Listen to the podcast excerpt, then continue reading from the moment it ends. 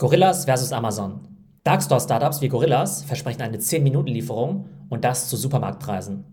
Und es werden eben nicht nur Chips und Cola angeboten, sondern auch frisches Obst, Gemüse, Milchprodukte und Drogerieartikel. Wie können diese Services so schnell liefern? Sie haben eigene Micro-Fulfillment Center oder sogenannte Darkstores, die nur in einem Radius von wenigen Kilometern ausliefern, so dass ein Fahrradkurier auch innerhalb weniger Minuten ausliefern kann.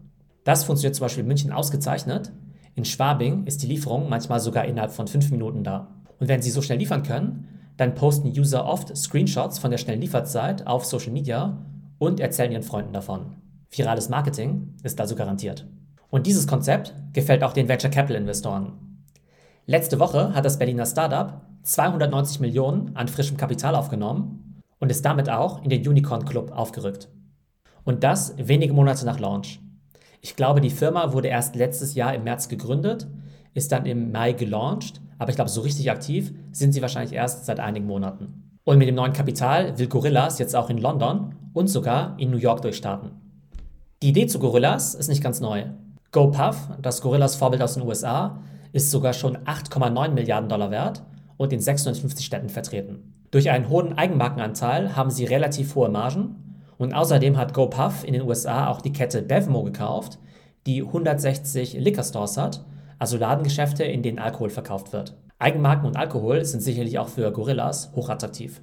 Aber nicht nur in den USA gibt es riesige Player in dem Bereich. In der Türkei gibt es seit 2015 schon das Unternehmen Getir und das ist sogar schon mit 2,6 Milliarden bewertet.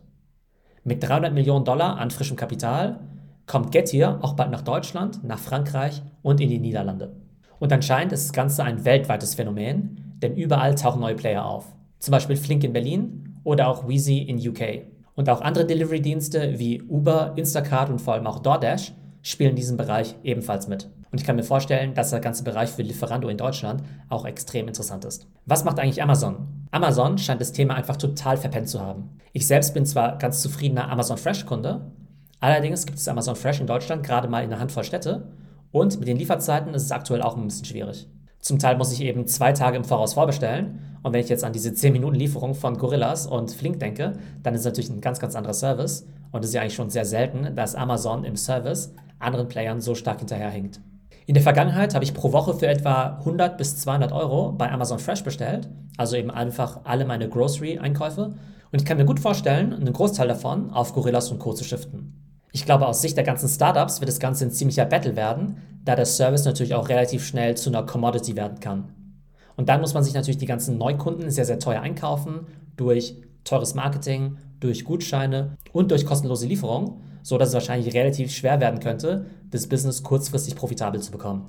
Es kann also durchaus sein, dass die ganzen Player, die da entstehen, eben darauf warten müssen, dass sich der Markt konsolidiert, dass sie eben darauf hoffen müssen, dass sie eben in der Zeit nicht selber irgendwie pleite gehen oder dass sie vielleicht von einem anderen größeren Player übernommen werden. Meine Prediction?